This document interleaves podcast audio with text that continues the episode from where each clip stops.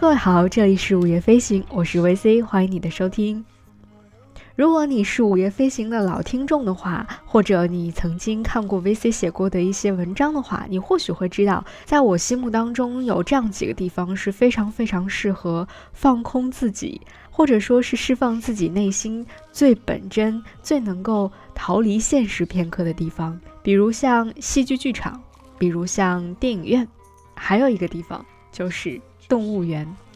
作为一个动物园爱好者，我几乎到每一个城市去旅行，甚至是出差的时候，我都会见缝插针的要到这里的动物园去看一看。哪怕这里的动物园并不是非常的出名，甚至几乎无人问津，我也想要到这个地方去看一看。嗯，某种程度上来说，一个城市的动物园的发展情况，或者说动物园当中的一些设计理念等等，都能够体现出这座城市当中的人们是如何来看待人和动物、人与自然之间的关系的。嗯，当然了，动物园的存在本身，其实在道德层面上也受到了非常多的争议，或者说也引起了社会的广泛的讨论。就像我们在过去曾经跟大家讨论过海洋馆存在的一些合理性和它的争议性一样，那么今天 VC 在节目当中想要和大家分享的关于动物园的这个话题，特别是要向大家着重推荐的几家动物园，我想，嗯，是在目前的状况之下，我们能够看到的非常优秀的动物园的存在。进入一座城市有很多方式，你可以选择通过，嗯，它的美食了解这座城市；通过一些地标性的建筑去了解这些城市，或者说住进当地最有特色的民宿，通过当地人们的生活去了解这座城市等等。而对于我来说，可能走进这座城市当中的动物园，就是进入这个城市的我最特别的方式，也是另外一个进入这座城市的神奇入口。因为我总是觉得它会把我们带到当世界年纪还小的时候，让我们去感受城市当中最柔软又最特别的那一面。那在今天的节目当中，VC 要和大家分享的是几间我非常非常喜欢的动物园，当然也想要把它们隆重的推荐给大家。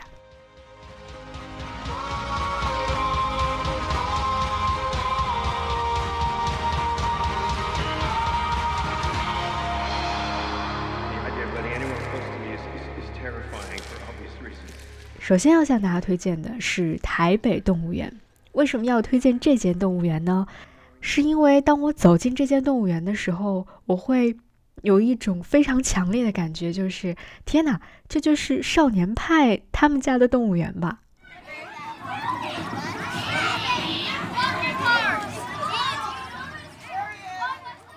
我相信每一个看过《少年派奇幻漂流》的人都会对。影片开头那一座色彩明艳、自由奔放的动物园印象非常的深刻，而伴随着片头的音乐，我们看到，啊，这个动物园中美丽的孔雀、火烈鸟、啊老虎等等各种各样的动物，自由自在的在当中非常快乐的生活着，那种场景真的非常的打动人心。而派他们家的这座动物园有一半以上的镜头，传说就是在台北动物园拍摄的。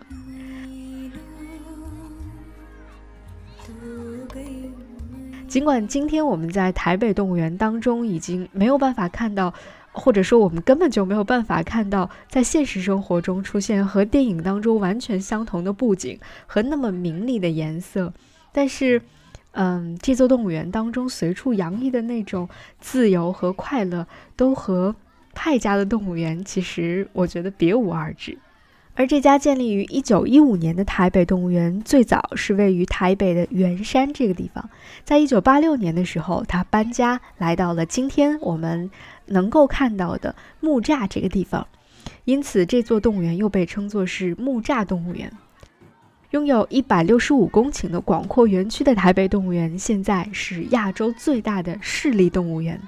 而为了纪念动物园的这一次搬家，我们大家都非常熟知的一间唱片公司——滚石唱片公司，在当时还特地邀请了包括像我们非常熟悉的李宗盛、潘越云、黄韵玲，还有周华健、张艾嘉等等众多的知名歌星，在当时一起录制了一张名为《快乐天堂》的唱片，以此来送给这些可爱的动物朋友们，同时也呼吁全社会能够热爱动物，保护我们的环境。所以，这间动物园当中聚集的这些快乐的因子，从他刚刚搬家来到这里的时候就已经可见一斑了。同时，台北这座城市，人们对于动物的热爱，对于环境保护的重视，也由此可见一斑。和许多其他我们见到的，或者说和很多我去过的、了解的动物园不一样的地方是，台北的动物园在动物的展示方式上采用的是地理生态展示法。什么是地理生态展示法呢？就是他们会按照各种动物原本的生存环境来布置他们在动物园当中的这个小家，所以生活在这里的动物们就不会再像我们常规看到那些动物园当中的动物被限制在狭小而冰冷的铁笼子当中，他们是可以在开阔而且他们非常熟悉的自由活动区域去尽情玩耍的。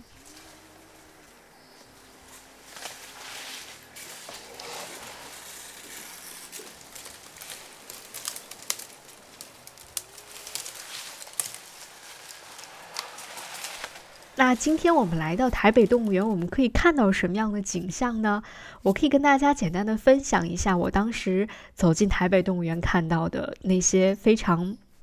至今都让我觉得非常美好的画面。我是在早上九点钟一开门就第一时间冲进去的，第一眼就能够看到的是一群站立在水池当中的火烈鸟，它还有另外一个名字叫做红鹤。绿树成荫下站立着的这些红鹤或者火烈鸟，它们看起来非常的恬静自然。再加上，嗯，刚刚开门的台北动物园还没有太多的游客，所以那种恬静自在的感觉就更加的深刻了。这俨然就是《少年派奇幻漂流》当中片头的远景重现。从这里继续向前，清早的动物园真的像刚刚睡醒一样。没有什么喧嚣嘈杂，只有清凉的微风，还有大片大片的绿色呈现在你的眼前。然后你会发现，在粗壮高大的榕树和各种不知名的绿色植物的掩映之下，你的眼前忽然出现了一只悠然自在的长臂猿。在下一个转弯的时候，你又可以远远的看到正在洗澡的大象，还有欢快奔跑的斑马等等。让我觉得非常惊讶又非常开心的就是，我在这些动物们的脸上丝毫没有看到，比如说惊恐，比如疲惫，比如防备这样的一些让人觉得很紧张的表情，它们全都是一副非常从容淡定的模样。他们仿佛在用自己的，嗯，活泼快乐的行动告诉你，他们就是这里的主人，而他们在这儿是非常欢迎你来到他们的家里来做客的。所以，和其他有一些，嗯，格外的标榜自己的动物园当中，呃，珍藏了多么多么珍稀难得的动物的品类相比，台北动物园其实并没有那么多。非常非常稀有的动物，但我觉得这家动物园最值得到访的原因，也并不在于有多么珍惜的动物。事实上，你在台北动物园当中，甚至可以看到，即便是在非常有限的空间当中，这家动物园还是非常任性的，设置了台湾本土动物展区和一个农村动物区。其实，在这些展区当中，生活的就是。比如台湾特有的动物，以及人们在日常生活当中，在农村的生活当中能够常见的鸡呀、猪啊、驴啊这样的一类动物，这些动物在我们的印象当中，好像根本不值得进入到动物园当中。而之所以会有这样的设计，也是因为这间动物园希望大家能够从关心和爱护自己身边的家人开始，去学着爱护动物、保护环境。同时，这里的保育员们，也就是这些动物饲养员们，也希望能够通过这样的方式去传达一种不同的价值观，就是我们刚才提到的，其实动物无所谓是不是明星，是不是珍稀，我们不能把它们是否可爱、是否稀有作为唯一的评判标准来区别的对待。所以，如果我们在讨论什么样的动物园才是一家理想的动物园的时候，我们抛开那些过于专业的数据和术语不去提，或许最直观的，作为一个游客或者说作为一个参观者来到这里，最直观的一个评价标准就是：当你身处在这个动物园当中的每时每刻，你是否能够由衷的感到一种幸福和快乐。或者说，你是否能够感受到这里的动物们，它们自由快乐的在这里生活着？我想这一点，台北动物园是做到了。所以，如果你有机会到台湾去玩，如果你有机会去台北，我隆重的要把台北动物园推荐给大家。更何况，距离台北动物园不远的地方还有很多值得大家可以去玩的地方，比如说著名的阳明山，以及非常著名的猫空缆车，这些都是大家可以顺便在游览完台北动物园之后可以去玩的地方。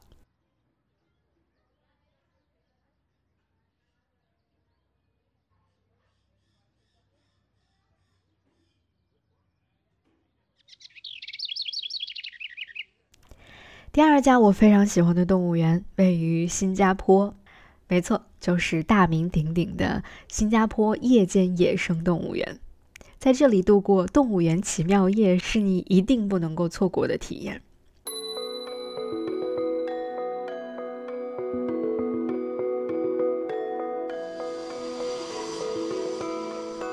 我想，如果要做一个评比，评比全世界最有趣的动物园的话，那新加坡夜间野生动物园也一定是名列前茅的。这家全世界第一个专门为夜间动物设立的野生动物园，为我们开启了一种全新的逛动物园的方式，或者说，它也打开了人们对于动物世界的更深层次的一种了解。当太阳落山，火把点燃的时候，当你坐上游览车，开始一场。动物园奇妙夜旅程的时候，你才会真正清晰地感受到，真正的动物世界比我们想象的要复杂的多，也要有趣的多。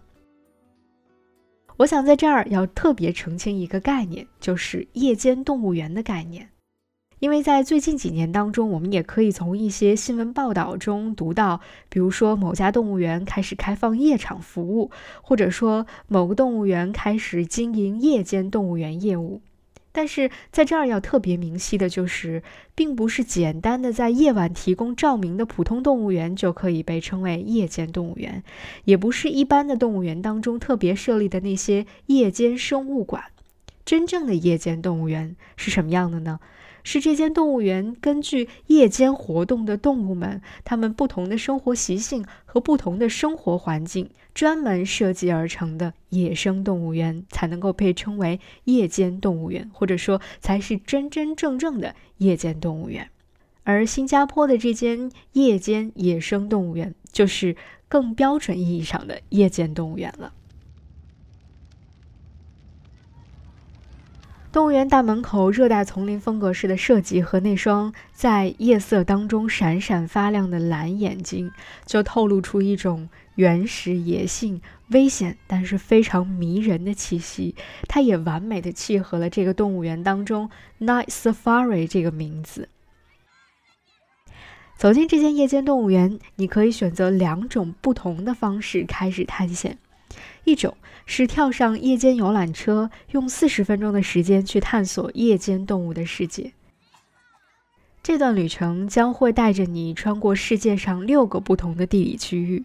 从东南亚的热带雨林尼泊尔河谷，到非洲的稀树大草原、南美洲的蓬巴斯草原，从崎岖的山谷到森林沼泽，和生活在这里的动物们不期而遇。你会在这里见到非常有名的那头叫做扎旺的大象，也会看到在夜晚完全不一样的火烈鸟长什么样子。另外一种探险方式就更加有趣了，那就是在游览车行进的过程当中，有几个指定的地点是可以下车的。你可以在这里选择下车，然后按照指定的路线进行徒步探险。在这间动物园当中，有四条探索小径，分别对应不同的主题。有鱼猫小径，你可以见识到鱼猫是如何去捕捉水中的小鱼的。第二个探索小径是东站小径，在这个地方，路边传说会有斑鬣狗在等候着你。而在最为热门的花豹小径，你不仅可以看到非常帅气的豹猫，而且还可以看到来自东南亚各个地方的土生的野生动物。而在最后一个沙袋鼠小径，你可以在这儿和呆萌的沙袋鼠们一起玩耍。但是在这儿还要跟大家提前打一个预防针的地方就是。没有人能够向你保证，你来到这间动物园，坐上游览车或者走上某一条小路，你就一定可以看到什么什么什么。他们只会告诉你，在这儿你可以看到什么什么。但是在你的这趟行程当中，你是不是能够和你想要见到的动物们不期而遇，真的是要看运气和缘分了。这些动物们会在什么地方，会在什么时间出现，也完全是按照他们自己的喜好来决定的。其实跟大家聊到这儿，就不禁让我想到啊，原来 Night Safari 这个名字真的起得非常的形象。如果你曾经到非洲，或者是到其他的一些地方的国家森林公园当中去参加过这种 Safari 项目的话，你一定会有过类似的体验，就是。当我们乘坐着那种高大的吉普车在大自然当中自由驰骋的时候，我们真的无法预测我们是否能够和我们想要看到的那些动物们完美的相遇。既然是 Night Safari 嘛，就一切顺其自然了。就像我在斯里兰卡的国家森林公园当中也没有能够看到传说当中的花豹一样。但这其实也是 safari 的一种乐趣所在，一切都是未知的，一切都要顺应大自然的安排。我们其实是作为一个客人的身份来拜访这些动物朋友们的。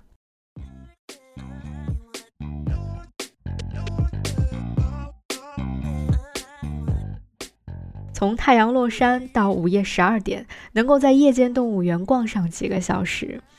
真的是一件非常美好的事情，而且是一个非常愉快的体验，因为你可以在这儿忘记时间、忘记年龄，甚至忘记你到底身处何处，就像走进了一片夜色当中的原始森林一样，就充满了那种激动和兴奋的感觉，同时又有一些紧张和警惕，因为你或许会想，会不会从黑暗当中出现一个什么我们无法应对的动物呢？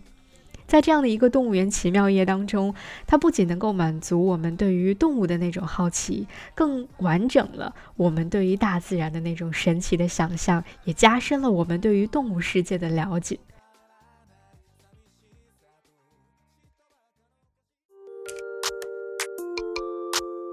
午夜飞行是一档关注旅行、城市文化与生活的播客节目，力求用声音呈现多彩的城市故事。由 Marcus Media 制作播出。如果你是苹果用户，我们推荐您在苹果 Podcast 订阅收听这档播客。如果你喜欢我们的内容，欢迎给出五星好评并留下你想说的话。同时，我们的节目也会同步更新在 Spotify、喜马拉雅、网易云音乐、QQ 音乐、荔枝 FM 等多个平台。我们也欢迎您用泛用型播客客户端订阅收听。另外，你也可以搜索关注“午夜飞行”的微博和微信公众号，期待听到来自你的声音。我们同时也欢迎有眼光的品牌来赞助我们的节目，支持“午夜飞行”做出更多更有深度和长远价值的好内容。合作联系可发送邮件至 hello at marcusmedia.com。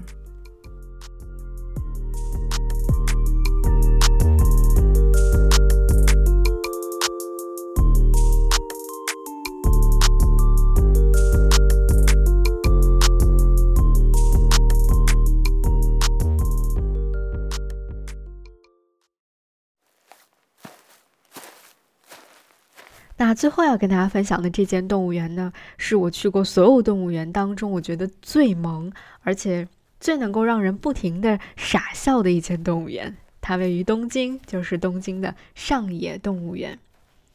提起东京的上野，大家可能第一个联想到的就是樱花。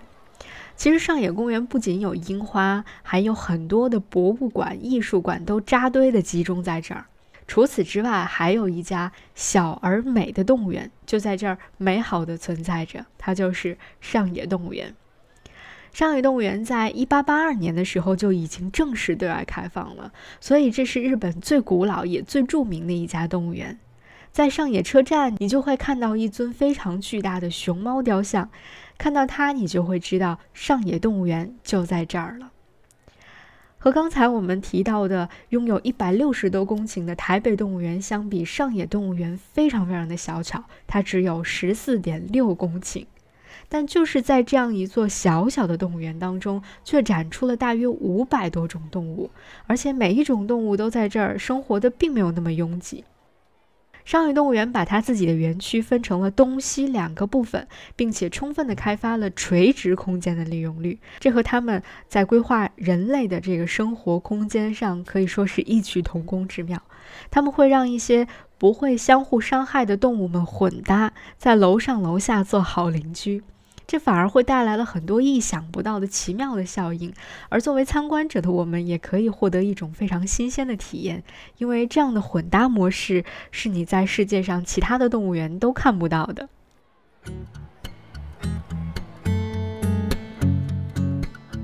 但是和其他非常优秀的动物园一样，上野动物园也始终致力于让人和动物能够近距离的接触。所以他们也舍弃了铁笼，在动物园的丰容上也尽可能的还原动物原本的生活环境。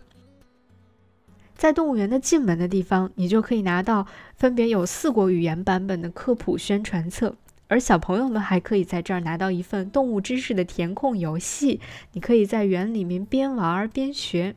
整个的园区都弥漫着一种，嗯，像上野的樱花一样非常美好的气息。除此之外，上野动物园还有一点非常可爱的地方，就是园区里面张贴的，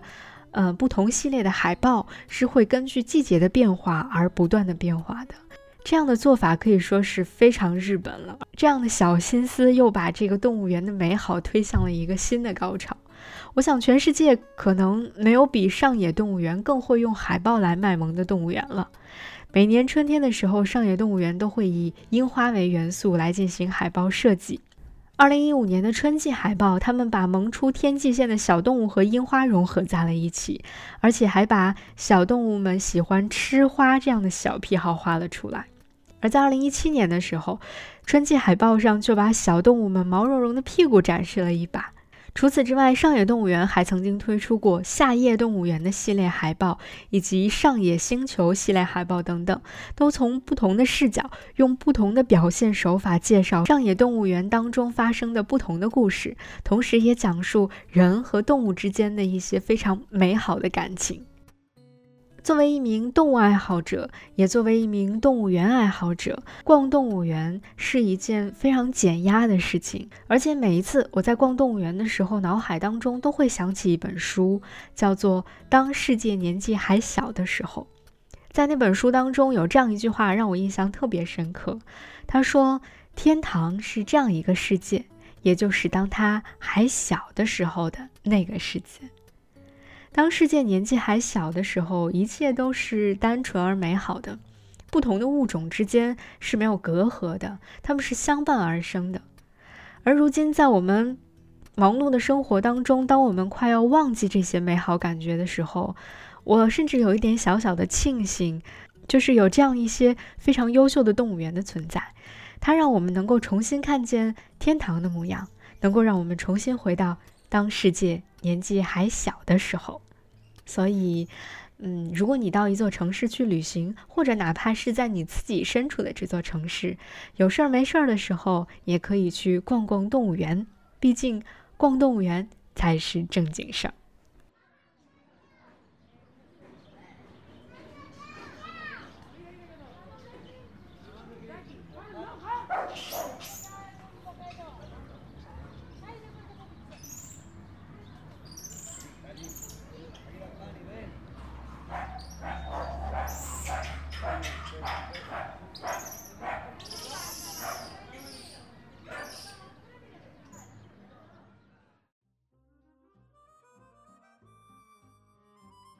午夜飞行是一档关注旅行、城市文化与生活的播客节目，力求用声音呈现多彩的城市故事。如果你是苹果手机用户，我们推荐您在苹果 Podcasts 订阅收听我们的节目。如果你喜欢我们的内容，可以点击五星好评并留言给我。同时，你也可以在 Spotify、喜马拉雅、网易云音乐、QQ 音乐、荔枝 FM、蜻蜓 FM，或使用 Overcast、Castro、Pocket Casts、Castbox 等通用型播客客户端收听我们的节目。午夜飞行由 Marcast Media 制作播出。再次感谢各位的收听，我们下期节目再见。